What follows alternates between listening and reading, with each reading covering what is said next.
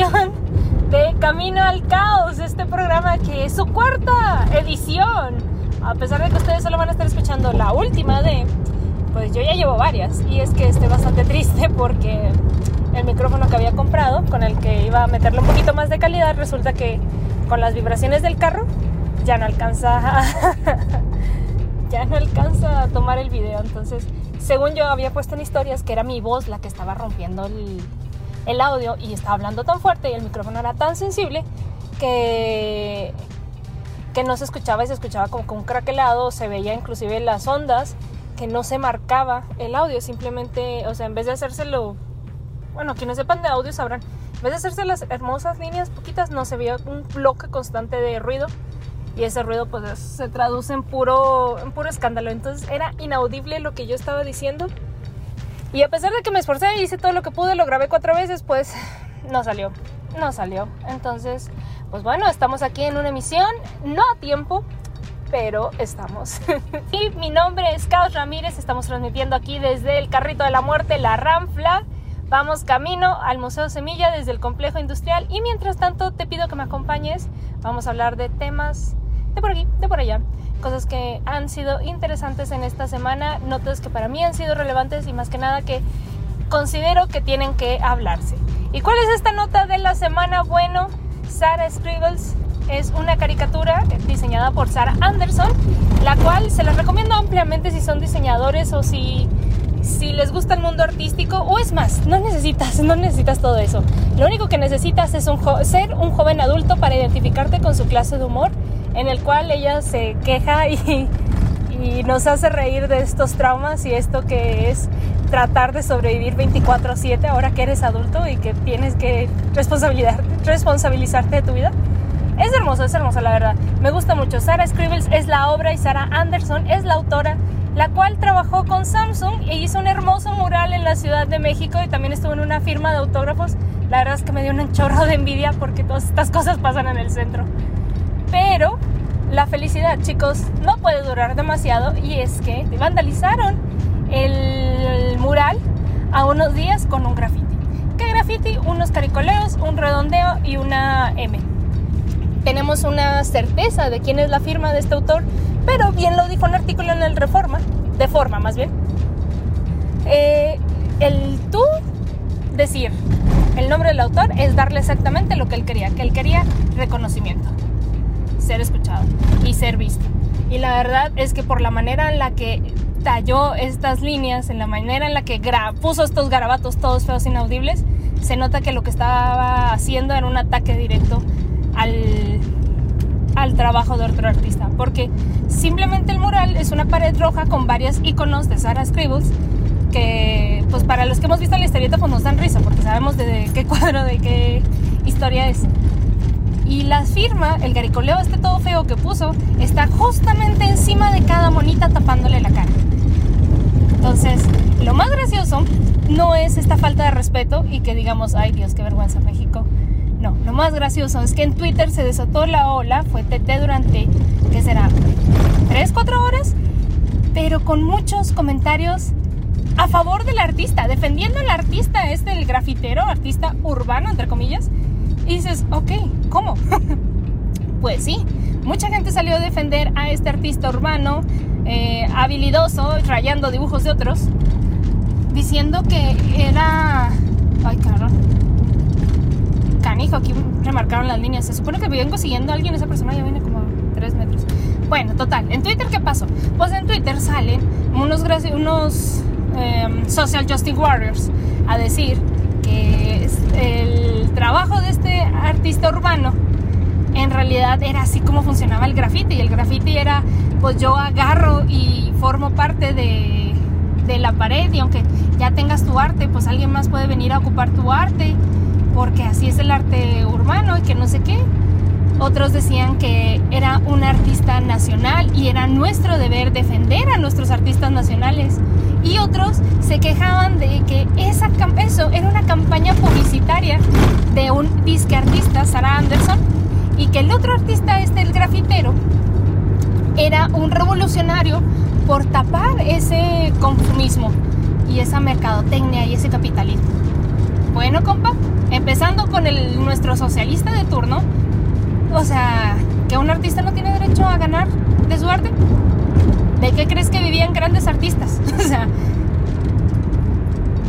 se me hace una respuesta absolutamente estúpida. Que es un artista mexicano y que deberíamos estar orgullosos de que nuestro artista mexicano hizo una falta de respeto sobre otro artista que nada que ver. La verdad es que no, a mí no me enorgullece porque yo sé que hay muchos y muy buenos grafiteros por todo México que no harían estas jaladas. Esto fue una falta de respeto y si tú me dices, ok, el arte urbano así es, eh, vas y agarras, ok, te lo acepto si me dices que era arte. Pero eso no era arte, amigo, eso era parte. ¿Cuánto tiempo le tomó a Sarah Anderson hacer la pared? Te aseguro que unas 2-3 horas. ¿Cuánto tiempo le tomó a este tipo hacer esos garicoleos feos encima de cada muñequita? Te aseguro que 15 minutos. Nada. Entonces, no me vengas a decir que es arte, no me vengas. Inclusive muchos de sus defensores decían que el artista en cuestión urbano era de un estilo simple, poco complicado. Y dices, ok, compa, o sea, ¿te das cuenta que tú mismo estás fallando en cómo defiendes al tipo? Y, la verdad es que es aterrador ver que esos eran los comentarios destacados. Y por un momento me enojé bastante y dije, pues, ¿qué está pasando con nosotros en la sociedad? ¿Cómo podemos agarrar banderas de respeto, de, de, ideologías sociales, de todo, para hacernos la víctima en situaciones en las que nadie, nadie tiene derecho a hacerse la víctima. Cuando me di cuenta que en realidad esos eran los comentarios destacados, cuando te ibas a los comentarios recientes, mucha gente estábamos pensando igual que yo, que eran tonterías el estar defendiendo a este artista urbano. Y pues, ¿cómo es que estos comentarios destacados eran tan diferentes a los comentarios eh, recientes, bueno, pues lo que pasa es que al igual que yo, mucha gente pensaba que los comentarios de estas celebridades de Twitter por dos segundos eran una estupidez, así que se lo hicieron saber. Y como se lo hicieron saber, tenía más interacción, más comentarios. Y la plataforma, como cualquier otra red social, no se va a poner a ver si el comentario era bueno o malo, si es una estupidez, si hay respeto, nada de eso se va a poner a ver, ¿no? Lo único que va a checar su algoritmo, porque es una máquina fría que no tiene sentimientos, es si tiene comentarios, tiene likes, tiene movimiento. ¿Y qué pasó? Pues sí lo tenía. Entonces, como si tenía el movimiento, pues los ponía hacia arriba. ¿Por qué? Porque es una estrategia de estas redes sociales para ayudarnos a pasar más tiempo en ellas.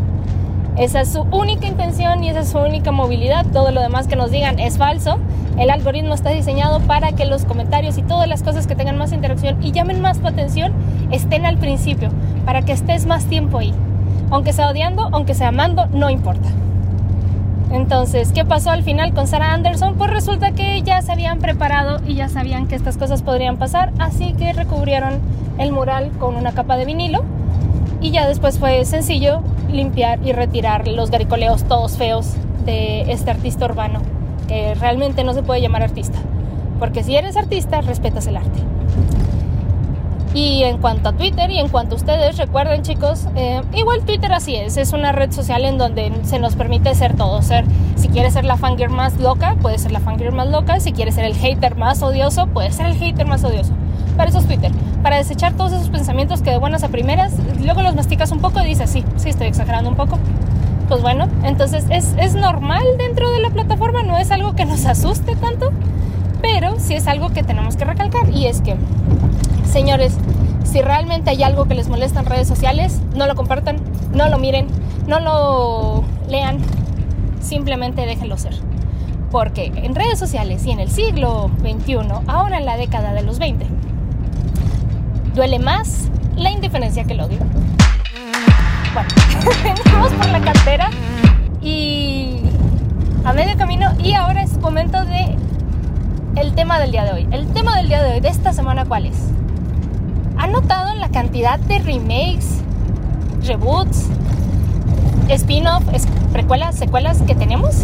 ¿Cuántas están simplemente para el próximo año? ¿Cómo la ven? ¿Nos estaremos quedando sin ideas? ¡Uy, qué de la cantera! La agarré muy fea.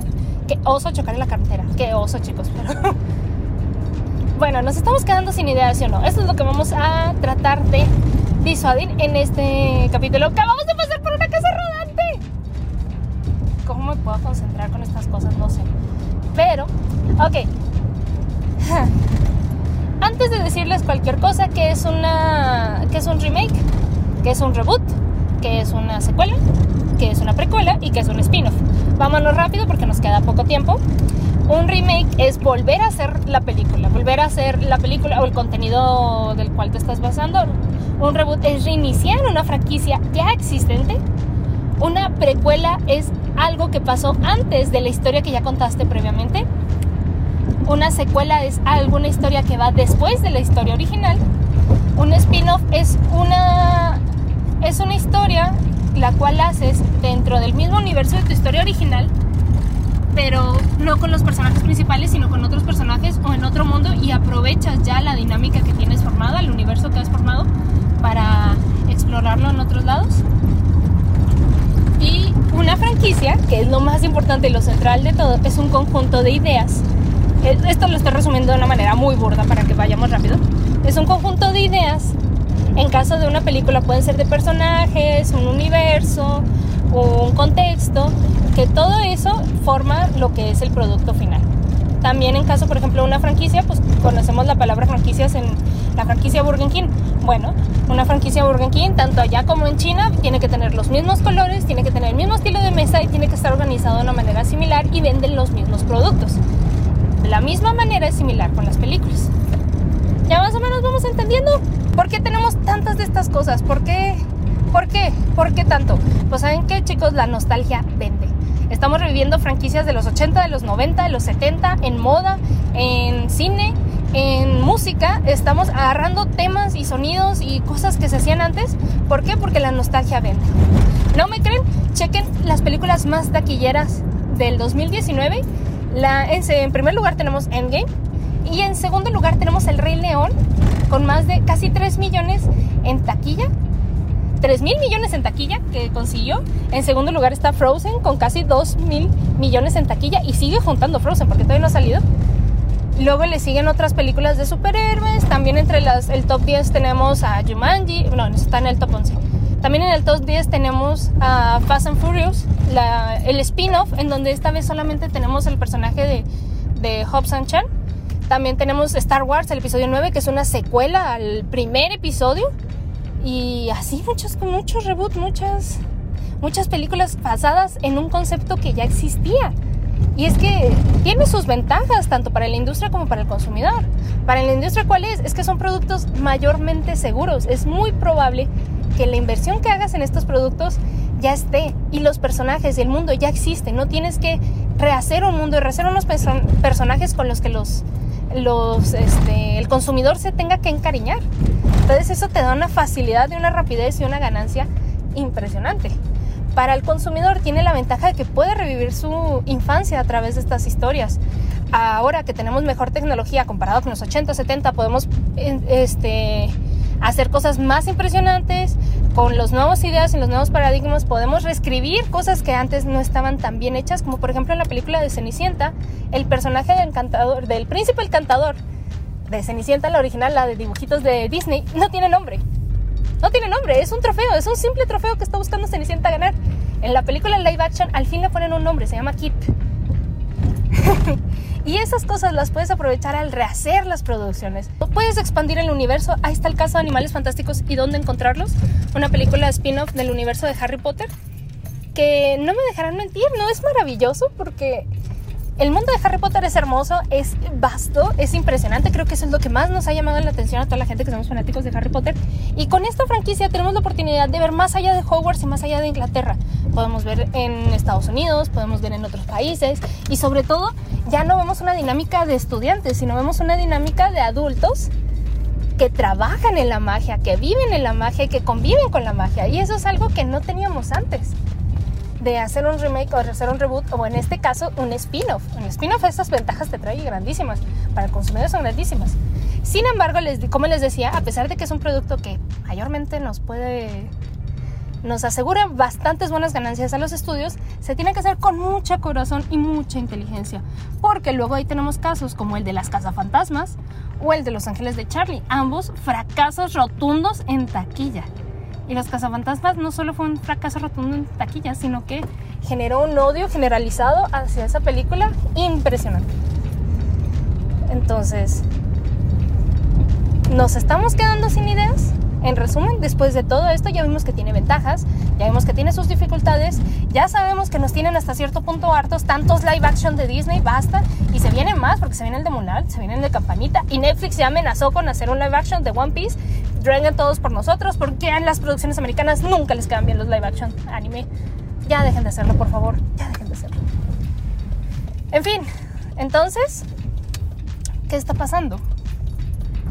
¿Nos estamos quedando sin ideas? No, señores, nos estamos quedando en una zona de confort. Y como zona de confort en la que nos estamos tratando de quedar, lo único que pasa es que es más sencillo estar aquí.